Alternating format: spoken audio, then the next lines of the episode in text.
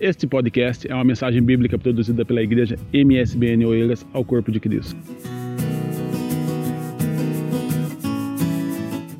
Amada igreja, bom dia na paz do Senhor, meus irmãos. Tome a sua Bíblia, por favor, abra em Mateus capítulo 17. E logo após poderemos tomar o nosso assento. Que bom ter vocês aqui. Que bom ter você que nos acompanha de casa. Era melhor se você estivesse aqui, é claro. Mas que bom estarmos juntos mais uma vez e agradecemos ao Senhor por essa oportunidade de estarmos na casa dele. Mateus 17, 22, 23 é os versículos que nós iremos ler. Diz-nos assim a palavra do Senhor: Ora, achando-se eles na Galiléia, disse-lhe Jesus: O filho do homem será entregue nas mãos dos homens, e matá-lo-ão, e ao terceiro dia ressuscitará. E ao terceiro dia ressuscitará. Mas diz o final do versículo 23 que eles se entristeceram muito com isso. Somente até aqui. Muito obrigado. Pode tomar o seu assento, por favor.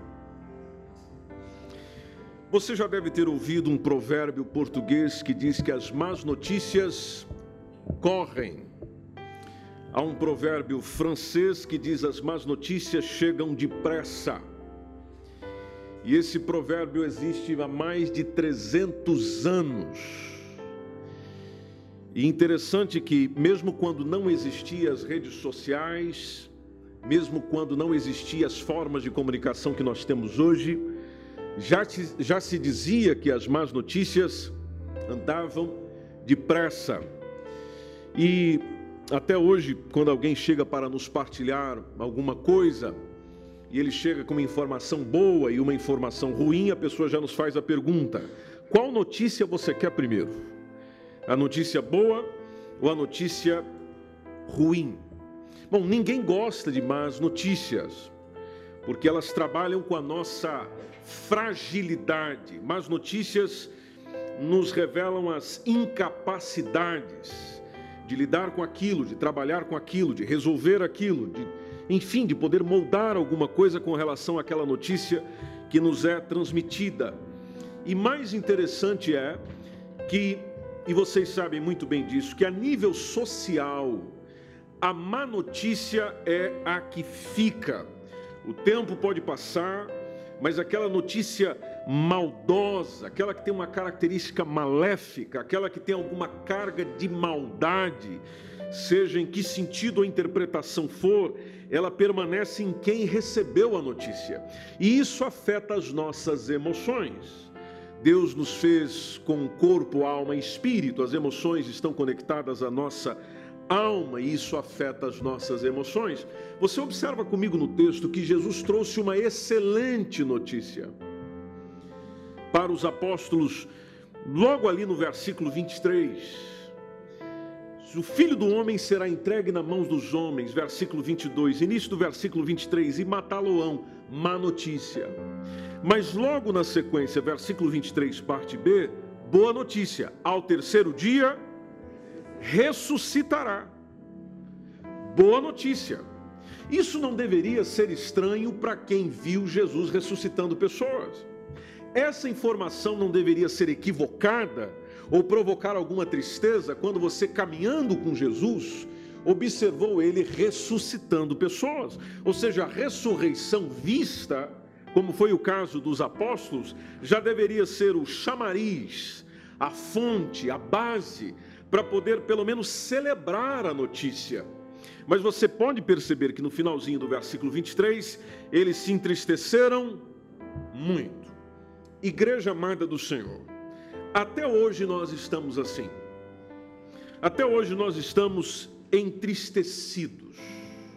E você pode talvez perguntar, mas como estamos entristecidos? Bom, eu lhe respondo, pela forma que nós vivenciamos a fé.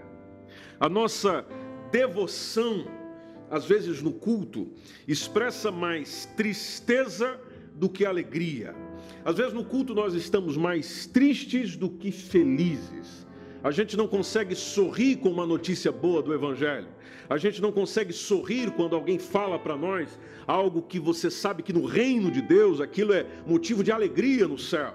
Ah, o irmão se decidiu ao Senhor, tal pessoa veio ao Senhor. Bom, Jesus nos diz que há alegria no céu quando um pecador se arrepende mais do que 99 justos que não precisam de arrependimento. Mas nós ouvimos isso, vemos isso, participamos disso, mas não celebramos isso. Quando nós ouvíssemos que alguém decidiu a sua vida por Jesus, o sorriso no seu rosto tinha que aparecer, se é que a alegria do Senhor está em você. Se quando fala de alguém ter recebido o Senhor ou estar vivendo um novo tempo com Deus, e você recebe essa notícia, isso deveria promover uma comoção de alegria no teu coração e não uma tristeza que às vezes parece mais evidente do que a tal alegria que a gente diz que tem. Quando diz que o reino de Deus está avançando, estamos abrindo igrejas ali, estamos fazendo coisas ali, tem missionários enfrentando adversidades, mas estão firmes ali, isso deveria provocar alegria no nosso coração, mas a gente permanece vivendo na tristeza que já está, ou seja, há algo errado com a gente, porque nós não conseguimos celebrar as boas notícias que o Espírito Santo nos traz. E se nós não conseguimos celebrar as boas notícias que Deus nos traz, eu questiono que Deus é que está vivendo em nós. Ou as nossas emoções, nós como seres emocionais, que naturalmente o somos, e graças a Deus por nos ter dado alma, porque é ela que traz o colorido da vida, é ela que traz sentido para a existência, é a alegria e a tristeza que coloca sabor no seu dia a dia. Mas no reino de Deus, e a gente sabe isso pelo Evangelho, a tristeza dá espaço quando a alegria do Senhor chega em nós. A tristeza não irá embora, mas as boas notícias do reino de Deus fazem com que ela seja sufocada pelas boas palavras que Jesus nos traz. Jesus chega para os apóstolos e diz: Vão matar o filho do homem, o filho do homem vai sofrer, o filho do homem vai ser morto, mas ao terceiro dia ele ressuscitará. Os discípulos não celebram absolutamente nada disso aqui a parte da ressuscitação de Jesus não é celebrada. E às vezes nós na ceia estamos na mesma tristeza dos discípulos daquele dia. Chegamos e dizemos: Jesus padeceu, Jesus sofreu, Jesus morreu e morreu em nosso lugar, derramou seu sangue em nosso lugar, derramou o que tinha em nosso lugar, entregou seu corpo em nosso lugar. Mas aí o pregador, ou a pessoa que está ministrando a ceia, ou a pessoa do louvor, enfim, chega e diz: Mas ao terceiro dia ele ressuscitou. E aí a gente Ok. Veja que isso ainda continua acontecendo com a gente. Nós precisamos de mudança no nosso coração, igreja. Está a faltar a alegria do Espírito Santo em nós. E quando eu digo que está a faltar a alegria do Espírito Santo em nós, está a faltar Espírito Santo em nós. Porque você, você olha para o fruto do Espírito e lá está. Quem? A alegria alegria. Meu irmão, minha irmã, eu preciso te dizer isso com todo o amor e carinho que eu tenho por você, até porque eu não quero ver você ir para o inferno. Se não há alegria no teu coração, em celebrar o teu Jesus, deixa-me dizer isso, vai doer, mas dói mais em mim do que você. Está faltando Espírito Santo na tua vida. O Espírito Santo está a faltar na tua vida, tem alguma coisa aí que não está certo você está mais entristecendo o Espírito Santo do que alegrando ele. Talvez com a tua postura, com o teu entendimento, com a tua mente, de alguma forma, alguma coisa que você está fazendo que mais entristece o Espírito Santo, de forma que você não sinta a alegria que vem dele, apenas o entristecimento que nele você provoca.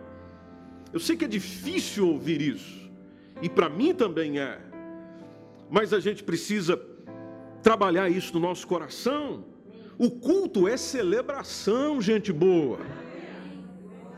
Você não veio para um velório, não tem nenhum esquife colocado aqui na frente para você chegar nesse silêncio todo, nessa coisa toda de dizer: Ah, estamos aqui, ah, aleluia, ah, glória a Deus. Ô irmão, Pai do Senhor. Não, não, não. Isso aqui a festa tinha que ser maior do que aquela que você celebra do Benfica, que ganhou de 3 a 0 do Barcelona essa semana, onde você levantou do sofá e disse: Aleluia.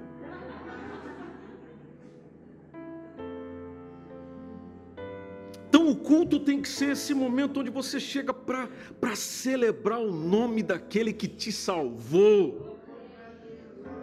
Se quando teu filho, a tua filha nasceu, você se alegrou, por que você não pode se alegrar no culto, naquele que salvou a tua alma dos seus pecados? Se você celebrou quando aumentaram o teu salário, por que, que a mesma alegria não existe quando você está adorando o teu Jesus? Aí você pode dizer, mas, mas, mas pastor, pera lá, eu, eu sou uma pessoa eu sou uma pessoa reservada, eu sou uma pessoa tímida, eu sou uma pessoa melancólica, eu sou uma pessoa fleumática. Ok, mas tem algumas coisas na tua vida que te provocam alegria. Por mais calminho e sereno que você seja, por mais controlado ou educado ou educada que você seja, você sabe que tem alguma coisa lá que provoca alegria no teu coração, e se você não sai sorrindo por aí, pelo menos você sai chorando, e não de tristeza, mas de alegria. Porque tem gente que não está com aquele sorrisão aberto, até porque nem todos nós somos de ficar sorrindo e mostrando a gengiva e os dentes por aí, mas é diferente quando você olha para aquela pessoa e talvez o sorriso não está lá, mas você sente ali ó, na bochecha, no olhar dela, você focaliza ali, você vê que lá dentro do olho? Ela está ali toda comportada, mas está tá saltando, está fervilhando, por causa da boa notícia que recebeu, por causa do bom momento que está vivendo, por causa da boa experiência que acabou de passar. Bom, gente boa, na ceia, no culto, na adoração ao Senhor, é a mesma coisa. A gente veio para celebrar a ressurreição de Jesus. Ressurreição de Jesus. É, ele morreu, é verdade, está lá. Ele, ele foi injuriado, ele foi desprezado, ainda como homem de dores, como disse ah, ah, Isaías. Para os apóstolos, a notícia ruim era boa que tivesse até chego depressa, porque daria tempo para preparar o coração, porque você pode ver que todas as vezes Jesus caminhando com os discípulos ia dizendo isso para eles. Pessoal, vai acontecer isso. Pessoal, vai acontecer isso. Bom, quando você está avisando alguém, você está preparando o coração desse alguém. Então eles tiveram várias oportunidades de ter o coração preparado para isso. Eles se prepararam? Pergunto para você. Na sua opinião, eles se prepararam para isso? Não. Não. Então, qual a prova que não?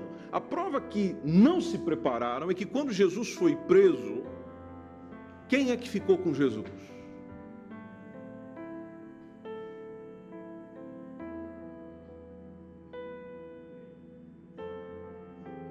Ninguém. Aí você fica perguntando, mas cadê o Pedro que chegou e falou, Senhor, se tu, ó, se tu fores preso, eu estou lá. Quantas vezes você já ouviu isso na sua vida, não é? Se acontecer isso, conta comigo. Quando aconteceu, amém, igreja? É, é só eu que vivi essa experiência. Aqui tem mais alguma testemunha aí? Olha aí, quanta gente. Ah, conta comigo, se acontecer isso, conta comigo. Aconteceu, cadê?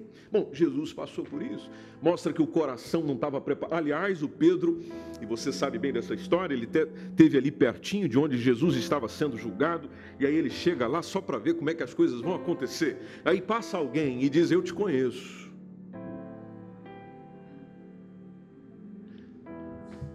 E é como alguns encontros que eu e você já tivemos. Eu te conheço de algum lugar, só não sei de onde.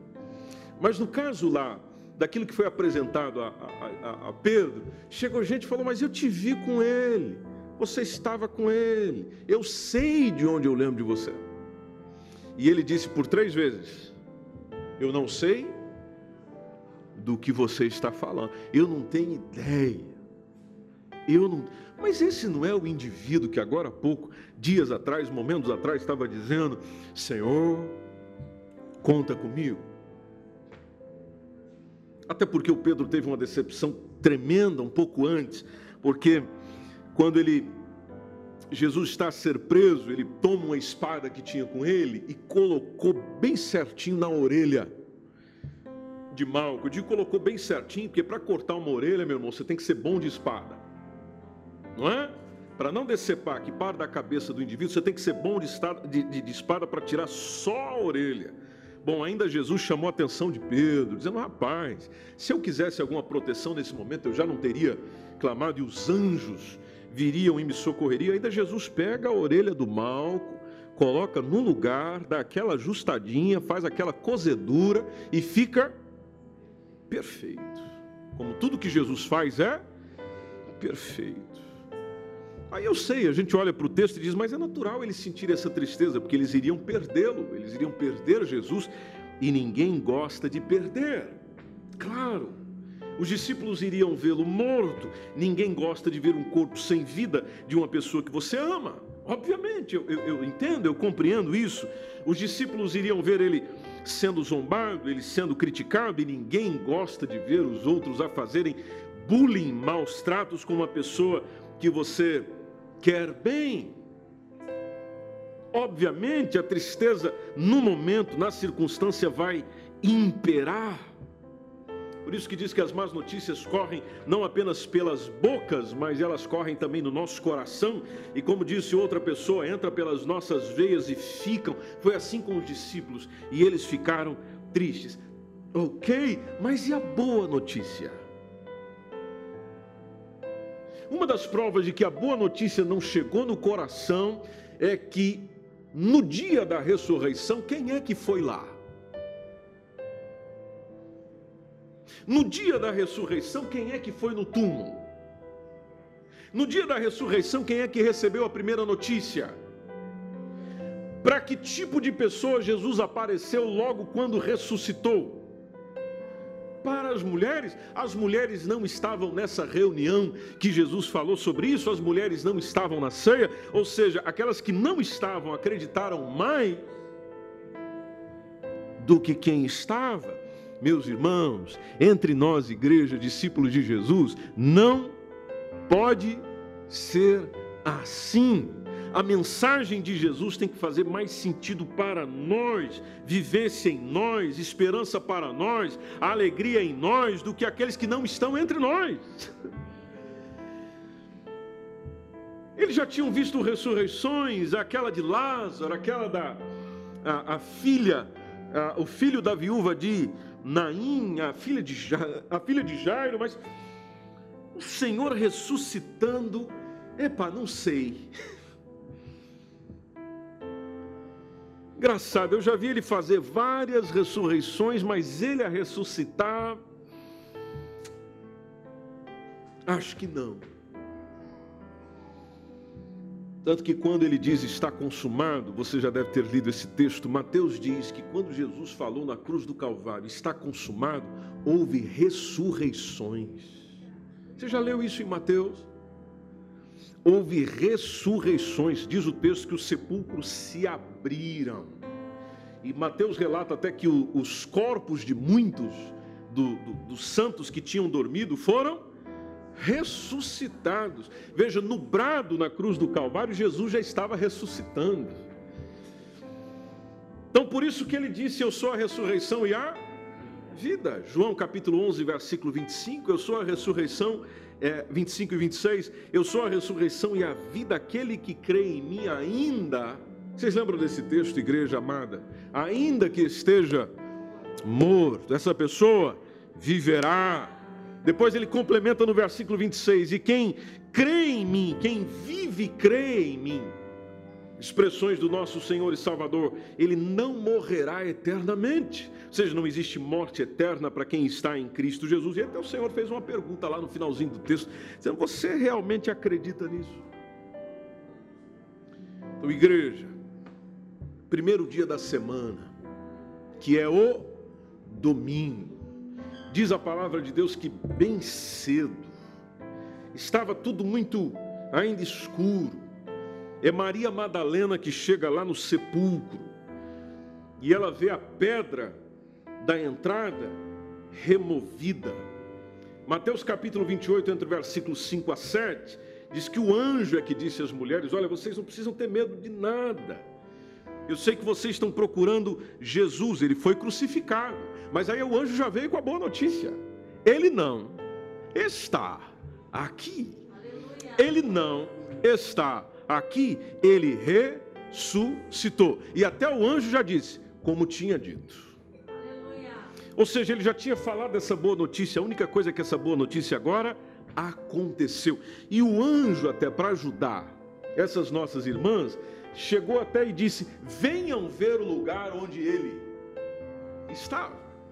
Venham ver o lugar onde ele jazia, onde ele estava. E aí, até para movimentar as irmãs, o anjo, o anjo diz, e Ângelo também, não está errado não. É, é, o anjo diz: vão depressa e contem aos discípulos dele.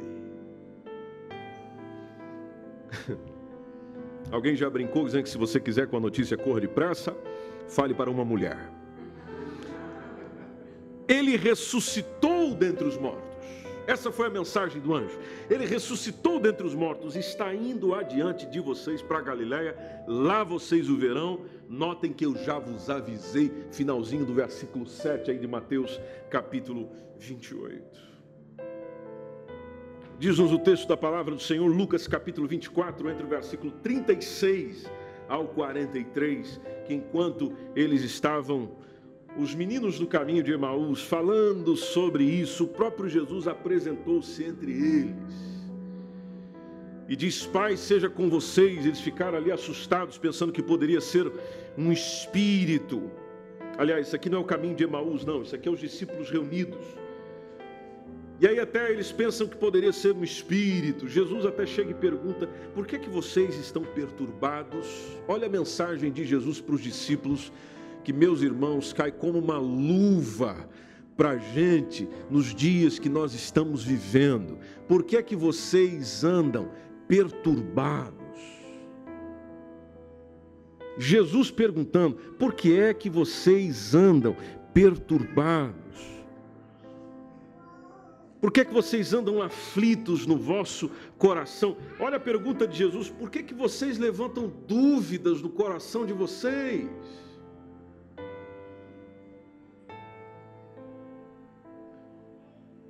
Na reunião, Jesus chega e diga, Jesus chega e diz: olhem para as minhas mãos, olhem para os meus pés, sou eu mesmo.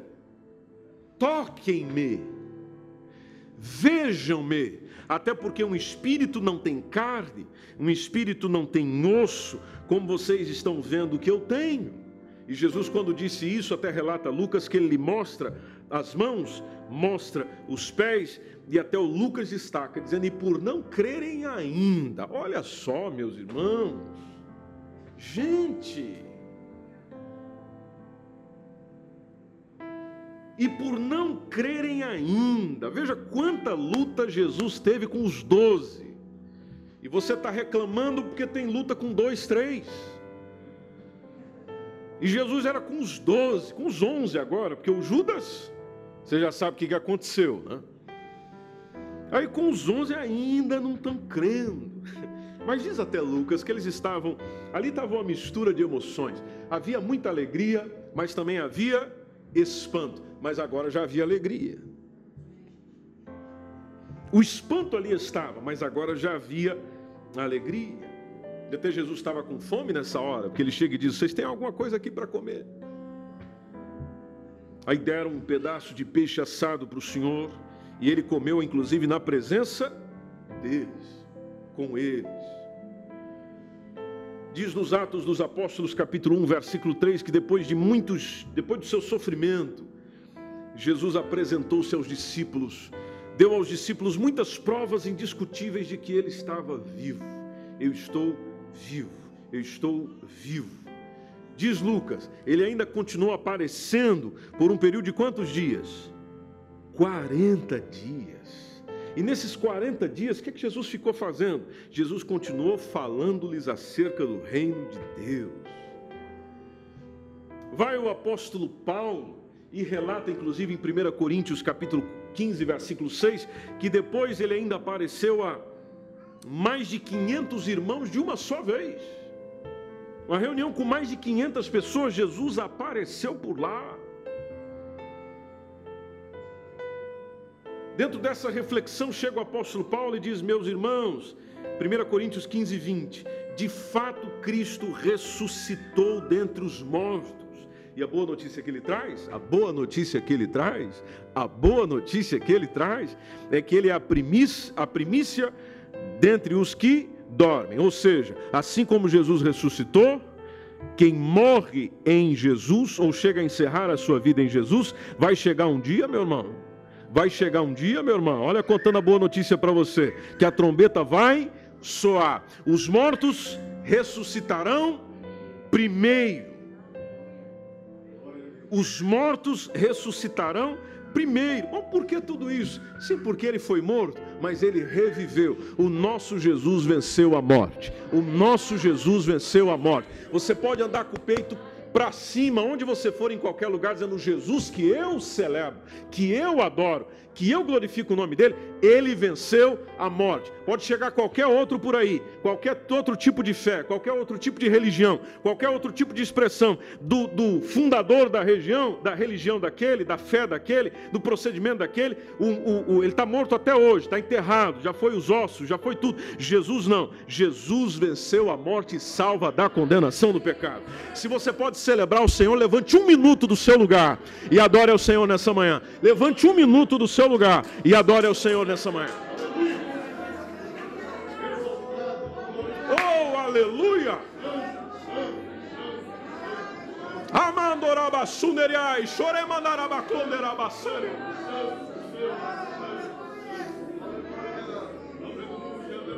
Se você tem mãos, se você tem mãos, levante as suas mãos, adore ao Senhor, glorifique ao Senhor, celebre ao Senhor, glorifique o nome de Jesus. Oh, aleluia! Nós te louvamos pela boa notícia, Senhor. Nós te louvamos pelas boas notícias, Senhor. Nós te louvamos pelas boas notícias, Jesus.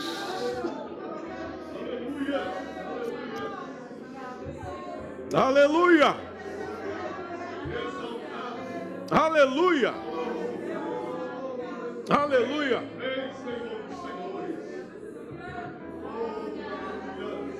Aleluia! Por isso que nos diz a palavra de Deus, igreja, se com a tua boca confessares que Jesus Cristo é o Senhor e crer no teu coração que Deus o ressuscitou dentre os mortos, veja, isso faz parte da salvação da tua alma. Se com a tua boca confessa que Jesus Cristo é o Senhor, ponto 1. Um, e se com a tua boca, aliás, se com o teu coração você crê que ele ressuscitou dentre os mortos, ponto 2. Então diz-nos a palavra de Deus que seremos salvos. A ressurreição faz parte da nossa salvação. Aliás, a gente pode dizer que é salvo porque ele ressuscitou. Aleluia. Aleluia. Aleluia. Ele ressuscitou.